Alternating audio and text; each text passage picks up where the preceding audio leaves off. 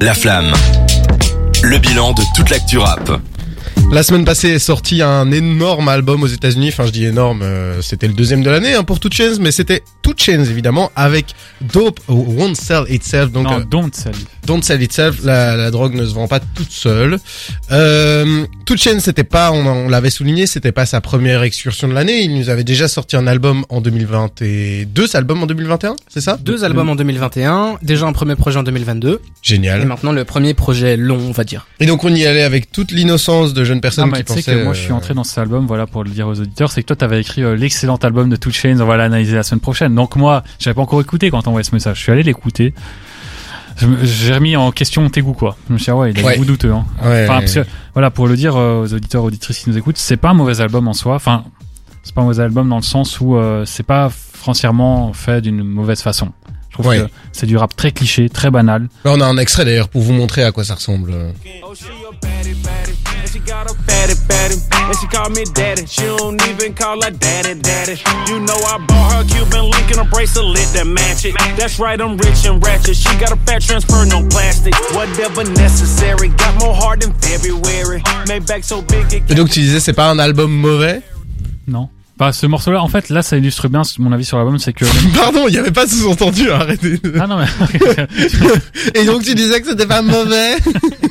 vrai qu'il y avait un petit, un petit. J'ai l'impression qu'il y avait un sous-entendu. Bref, pour moi, en fait, euh, ça illustre bien mon avis sur cet album-là, c'est que les morceaux de Two Chainz en solo, je les trouve abominables. C'est-à-dire que les flows sont répétitifs. Là, on l'entend bien, né, né, né, Ouais. né, né, né, et il fait ça pendant toute la chanson. Ouais, c'est dégueulasse. tous ces morceaux en solo, oula, un peu de professionnalisme. Pardon, je suis désolé. non mais ça m'a énervé, cet album m'a énervé. Et du coup, voilà, c'est très répétitif au niveau des flows.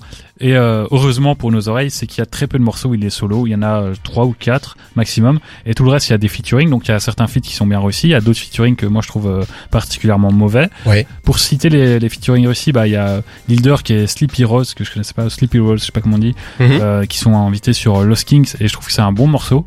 Là où même Two Chainz sort un peu de sa zone de confort. Pareil avec le morceau euh, Ten Bracelets fait euh, featuring Young Boy NBA Broke Again. Ouais. Je trouve que c'est deux productions qui sont assez originales et euh, qui permettent à Two Chainz de produire quelque chose de différent de ce qu'il fait d'habitude, en tout cas dans cet album-là.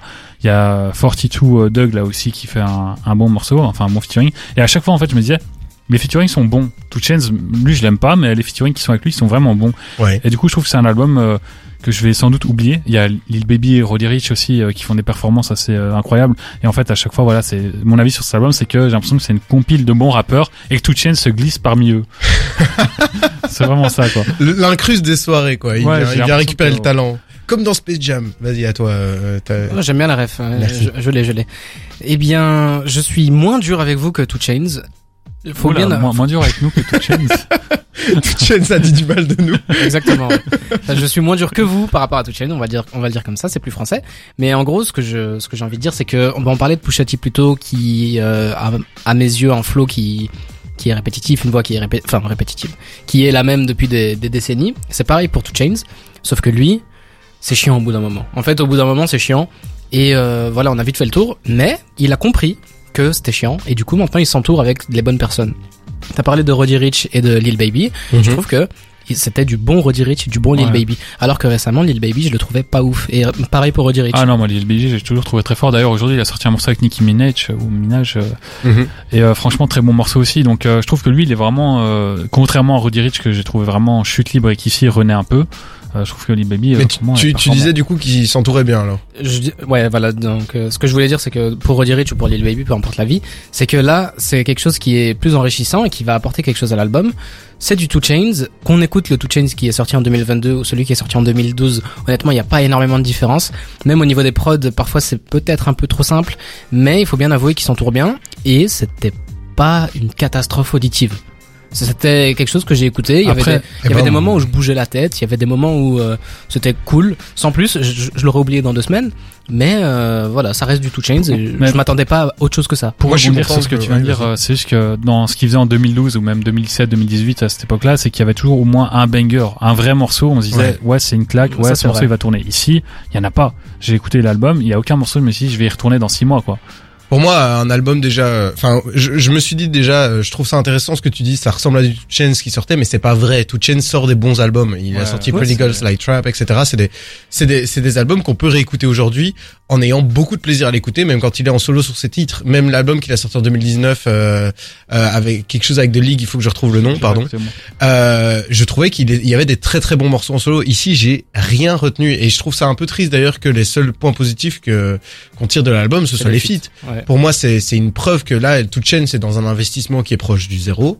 Bah justement, Euh, je trouve c'est intéressant que tu dis ça. Je pense que Two Chainz, il est rentré, et ça fait un petit moment qu'il est rentré dans dans cette élite, dans cette caste de de rappeurs qui en ont plus rien à foutre. Ils ont leur argent, ils vivent la vie de rêve. Et du coup, ils font de la musique de temps en temps pour rappeler qu'ils sont qu'ils sont là. Dans ce truc-là, je rajoute euh, Gucci Mane, je rajoute euh, des mecs comme Rick Ross, je rajoute des mecs comme ça qui c'est bon. Non, non. Déjà, Ah, Rick Ross, Ah, laisse-moi finir, ouais. Ce que je veux dire, c'est que ces, ces mecs-là, ils ont tout explosé à l'époque. Ouais. Maintenant, ils ont, ils ont de l'argent et je ne sais plus quoi en faire. Et euh, voilà, l'artistique, c'est pas ça. C'est bon, c'est pas ça la trappe. Maintenant, c'est c'est c'est du business. En fait, ils- s'ils font de la musique, tant mieux. S'ils font pas de musique, ça va rien changer à leur vie. Moi, j'ai noté euh, euh, Free BG qui était pour moi un- le pire son de rap que j'ai entendu cette année et je, je te rejoins hein, peut-être, mais là, j'ai vraiment l'impression quand même qu'il y a un, un truc où même c'est c'est même pas zéro effort, c'est je pense qu'il y a même pas fait un travail de producteur assez Ouais, euh, agréable. Les prods sont pas euh, cherchés, les les les collabs sont mauvaises. Je veux dire, c'est juste un truc où il laisse un espace aux gens et c'est les gens qui sont meilleurs Ouais. que lui. Et donc, euh, ouais, c'est ça. En gros, mon avis, c'est qu'il est rentré dans cette caste. Je, je mets même Snoop Dogg dans cette caste, par exemple. Ah oui. Snoop Dogg, euh, voilà, c'était énorme ce qu'il faisait avant, et maintenant, ce qu'il fait aujourd'hui, c'est Ah, mais bof. Rick Ross, moi c'est ce nom-là qui m'a choqué. Je trouve qu'il a encore fait des très bons albums Mais tu vois, récemment. tu vois de quel rappeur je parle Je parle des rappeurs oui, qui, oui, qui mais ont mettre passé leur Rick Ross prime. dans cette liste-là, je trouve ça un peu. Alors que Ah, lui, D'accord, retirons Rick Ross de Ouais, cette voilà, liste-là. retire Rick Ross, euh, et là je serais d'accord avec toi. Mais euh, voilà, je, je vois exactement ce que tu veux dire. C'est quelqu'un qui s'encroute, quoi. Voilà, globalement. 50 Cent. On, on enlève Rick Ah, Ross, on met ouais. 50 Cent Mais 50 Cent il sort quasiment plus de musique non plus, donc c'est un peu bizarre de le mettre dans cette case-là, quoi. Voilà, je, je, je sais bien, je sais bien. je On- suis on voit ce qu'on veut dire, on- éléments. on- on voit ce qu'on veut par dire. contre, moi je pense juste qu'il fait ça euh, par le plaisir de faire des tournées. En fait, justifier le fait de faire Ouais, une tournée, sort un album. J'ai l'impression que parce que voilà, il se dit, il se doute que sans nouvelle musique, ce serait compliqué de remplir des salles. Et là, qu'il va sortir un album. Peut-être qu'il y aura un banger dedans, qu'il y a un morceau qui prendra. et voilà. Et euh, finalement, bah, il y a aucune euh, aucune créativité. et C'est c'est du rap cliché en fait. Bon ben euh, voilà, euh, je suis désolé. hein, moi, je j'ai vraiment pas aimé cet album et je pense que ça se ressent un peu euh, dans la vie générale qu'on va l'oublier. En tout cas, on va l'oublier. C'est, on espère que vous vous avez pu l'écouter et que vous avez un petit avis là-dessus. Nous, on va se faire une petite pause avec Flip Dinero, Leave Me Alone et puis on revient pour parler de deux frères, deux frères, l'album de PNL qui cartonne encore aujourd'hui, qui se vend par carton plein, par palette, par transpalette, que dis-je, équipé à tous les records sur Spotify. Bref, on en reparle dans deux minutes, juste après Flip Dinero.